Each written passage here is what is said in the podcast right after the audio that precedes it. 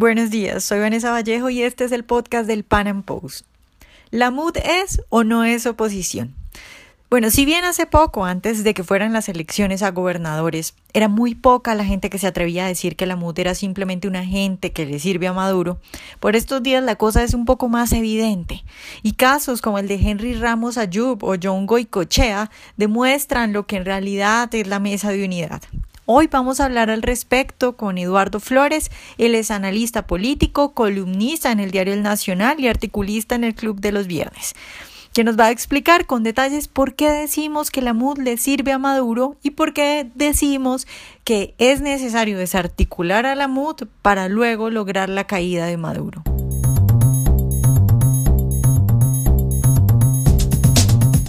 Eduardo, buenos días y muchas gracias por estar hoy con nosotros. Buenos días, Vanessa. Todo un placer estar con ustedes el día de hoy y muchísimas gracias por la invitación. Bueno, Eduardo, pues yo quiero empezar hablando de la MUD. Eh, ¿La MUD es o no es oposición? La MUD, sin duda alguna y con toda propiedad, seguridad y certeza, eh, no es una oposición. La MUD es una coalición de partidos políticos de izquierda cuyo fin y cuyo objetivo único es el de legitimar al dictador y mantenerlo en el poder. Es decir, la MUD son los principales aliados del régimen de Nicolás Maduro, son su bombona de oxígeno, son la barrera que nos ha impuesto el régimen desde el año 2008 de manera oficial para evitar que nosotros lleguemos a él y logremos la libertad. La MUD es la mesa sobre la cual posa el régimen. Así es como puedo definir a, a la MUD.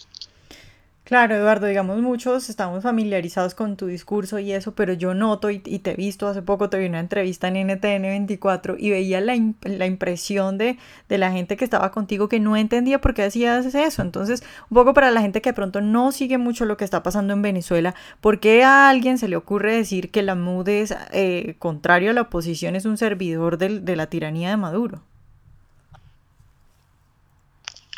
Bueno, en primer lugar, eh, siempre les pido a los oyentes que vean a Venezuela con otros ojos y que no simplemente eh, crean el palabrerío que escuchan por los dirigentes de la MUD, debido a que ciudadanos, jóvenes como yo, eh, personas deben pensar, somos censurados acá en Venezuela, bien sea por el régimen o si no, simplemente somos censurados por la misma mesa de la unidad democrática.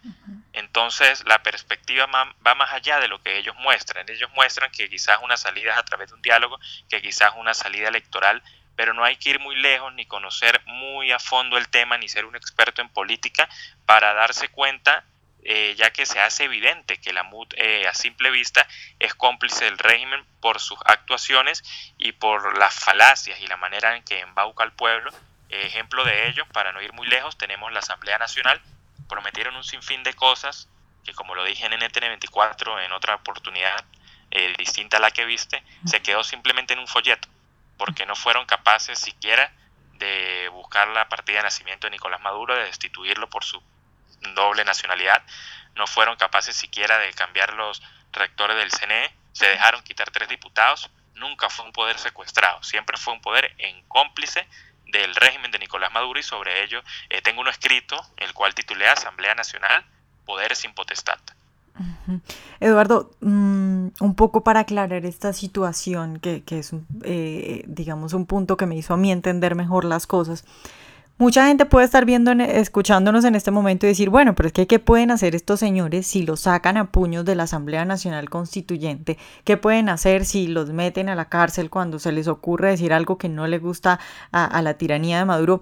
Pero, ¿hace cuánto está la MUD? Es decir, ¿desde qué año está la MUD y, cuáles son las cosas que ha hecho? ¿Se le puede atribuir algún logro a la MUD? ¿Alguna ley que se les haya ocurrido en favor del liberalismo? Eh, ¿Después de todos estos años de oposición han logrado algo? Bueno, eh, fíjate, Vanessa, la MUD oficialmente eh, fue creada por el expresidente, el exdictador, perdón, Hugo Chávez en enero del 2008. Así que desde el 2008, hace aproximadamente una década, están oficializados como la única oposición o la oposición auténtica, pero ellos vienen siendo la oposición desde incluso antes que llegase Chávez al poder.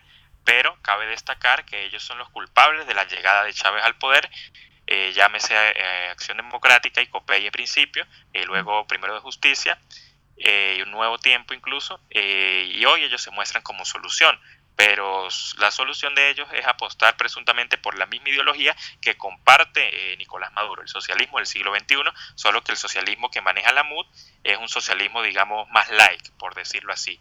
Eh, no ha habido ningún logro de la MUD en cuanto a beneficio del pueblo, han habido logros colectivos partidistas y han habido logros personales. Entre ellos, pues se hace evidente eh, Manuel Rosales, Julio Borges, Luis Florido, que no tienen pasaporte, eh, casa por cárcel tenía Rosales y viajaba, eh, Florido sin pasaporte y viaja, dialogan y bueno, cuestiones para no ir muy lejos, ellos, ellos critican al, al chavismo por decirlo así, por tener vehículos de, de, última gama, de último modelo, de último año, y ellos, son y ellos también gozan de, lo mismo. Ellos son los únicos que, que, junto con los funcionarios del chavismo gozan de, de, todo, de todo lo que debería gozar el pueblo, mientras se embaucan y burlan al pueblo para ellos continuar haciendo de las suyas. Así que beneficios liberales jamás. Ellos han manipulado las palabras, la palabra libertad, la palabra resistencia, la palabra desobediencia, todo en pro del régimen más no en pro de, la ciudadanía y del venezolano de a pie, que verdaderamente nosotros somos quienes sufrimos las consecuencias de esta política y quienes nos vemos afectados en su mayoría por, por todas estas cosas absurdas que estos politiqueros pretenden hacer y continúan haciendo.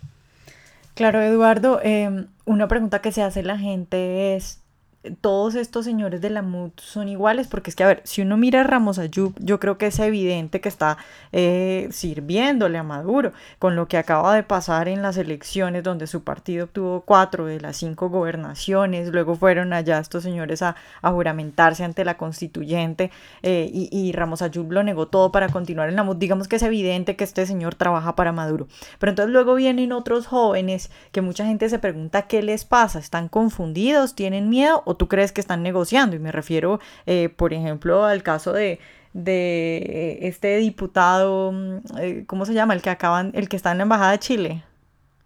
Eh, Freddy Guevara. Eso, en el caso de Freddy Guevara, por ejemplo, la gente se pregunta a este muchacho, ¿qué le pasa? ¿Es como Ramos Ayub o está confundido? No, claro, efectivamente este, este muchacho es un politiquero, es un embaucador de oficio, es totalmente igual de negociador y de zorro viejo en prácticas eh, como lo es Ramos Alud.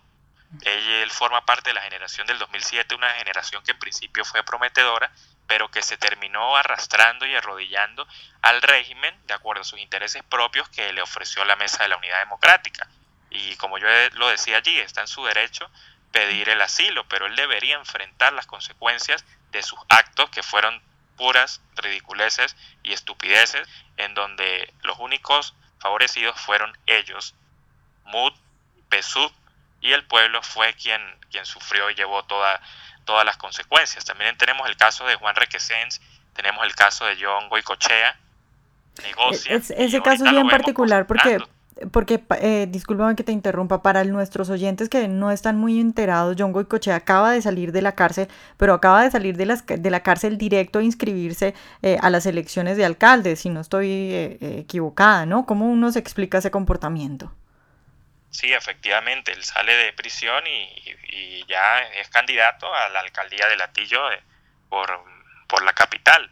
Entonces son cuestiones que se hacen evidentes, que hay negociaciones, eh, cuando sabemos que el régimen no va a salir con votos, eh, ni incluso que cambiaran este CNE, porque no podemos seguir fingiendo que, que hay democracia en dictadura y seguir votando es darle oxígeno y como se dice, en Venezuela se vota. Venezuela y Cuba son uno de los países que tienen mayor número de comicios electorales, pero el pueblo no es quien decide, decide es quien cuenta los votos. Y a Maduro le conviene que hayan elecciones, ya que esa es la manera en la cual él obtiene legitimidad y le da carácter legal a todos sus actos. Eh, por muy crueles que sean.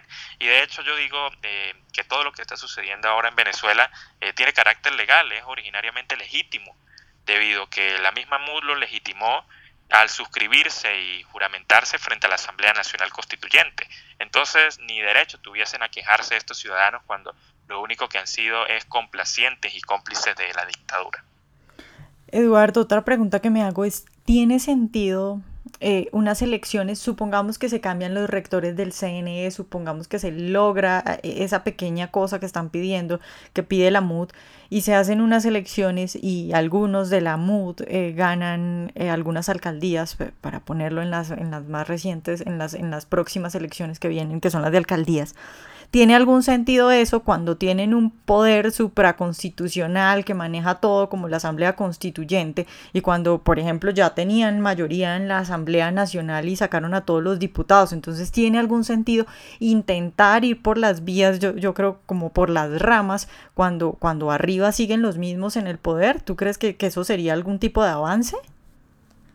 No, no tiene ningún sentido, sería un atraso más y sería continuar dándole la ley de la ventaja al régimen, por el simple hecho de que las elecciones son convocadas por la Asamblea Nacional Constituyente y de que el alcalde que resulte electo se tiene que juramentar frente a la Asamblea Nacional Constituyente. Y en un tercer lugar, porque simplemente se le continuaría dando oxígeno y demostrando ante la comunidad internacional que en Venezuela la salida puede ser eh, bajo la democracia. Cuando nosotros, los venezolanos de a pie, eh, los que tenemos un pensar distinto, quienes somos libertarios o liberales, o quienes apoyan el nacionalismo, sabe que en Venezuela hace tiempo, hace años ya, que no se pueden usar métodos clásicos de la democracia para combatir una dictadura, porque simplemente le van a otorgar es oxígeno a esta dictadura, que es lo que, que, es lo que ha venido pasando en Venezuela durante todos estos años y a sabiendas que desde el año 2004 hay fraude electoral.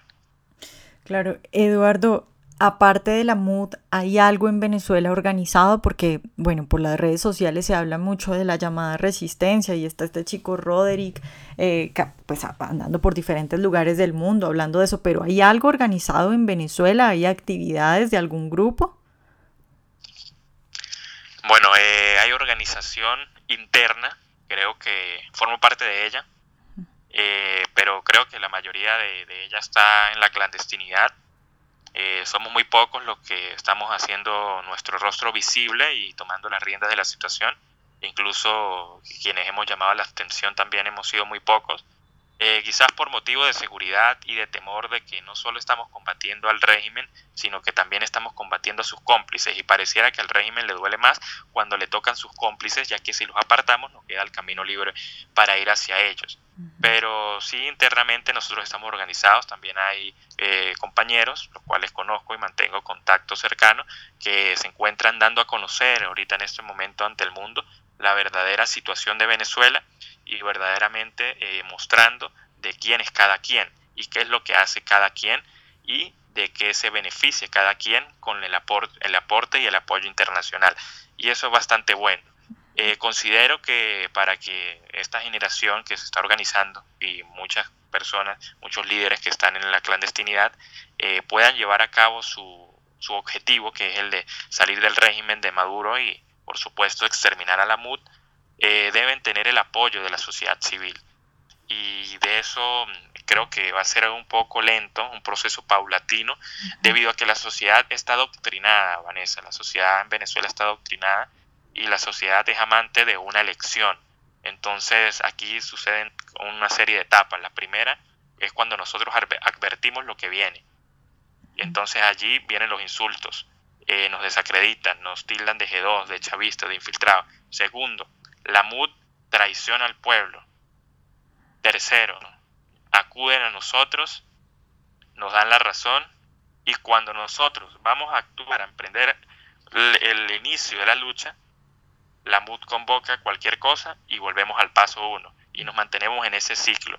Entonces es difícil y creo que el cambio tiene que ser social y el ciudadano se tiene que cambiar ese chip de que eh, está la MUD y el PSUD. No, está la MUD PSUD que es uno y está esta generación que ustedes, sociedad, la tienen frenada y que la MUD PSUD los tiene censurados y los tiene amenazados. Entonces es cuestión de, dar paso y de dar oportunidades. Aquí mucha gente que ya tiene que desaparecer de la política.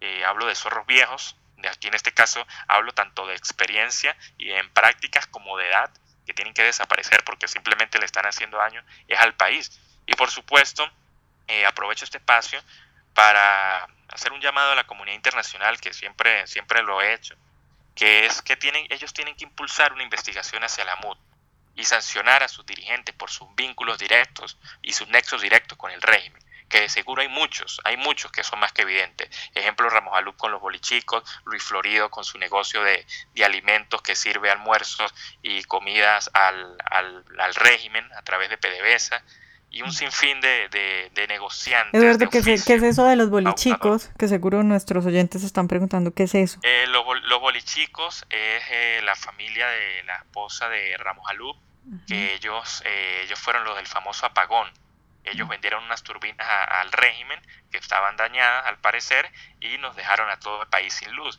Y entre esos negocios multimillonarios está implicado en Ramos Alup. Entonces no podemos apostar por un sujeto como este que viene de hacer este tipo de negocios que no solo este, negocia con el régimen y ya, sino que aparte nos deja a todo un país sin luz durante muchas horas.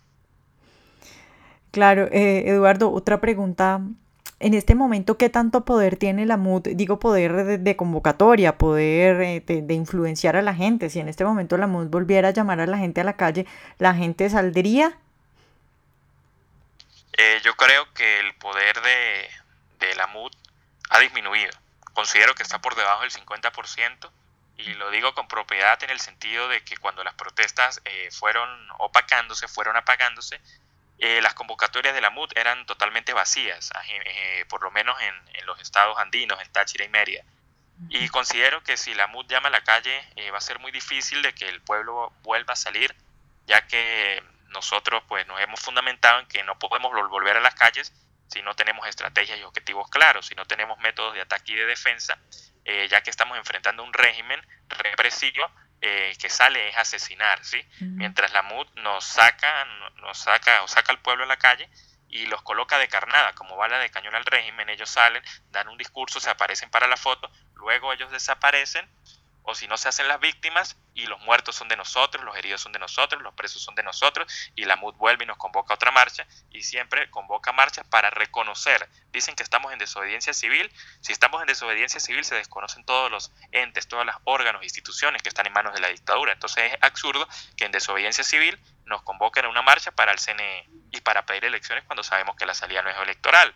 Entonces es difícil que el pueblo vuelva a creer en el, llamado a la calle de la MUD y de hecho si la MUD llama a la calle yo voy a ser una de las personas que voy a desacreditar ese llamado porque no, no estamos preparados para volver a la calle. Yo, yo no quiero más muertos, yo no quiero más heridos, yo no quiero más hermanos presos, más hermanos detenidos. Y además, ¿para qué? ¿No? Para, para nada, para que ellos negocien.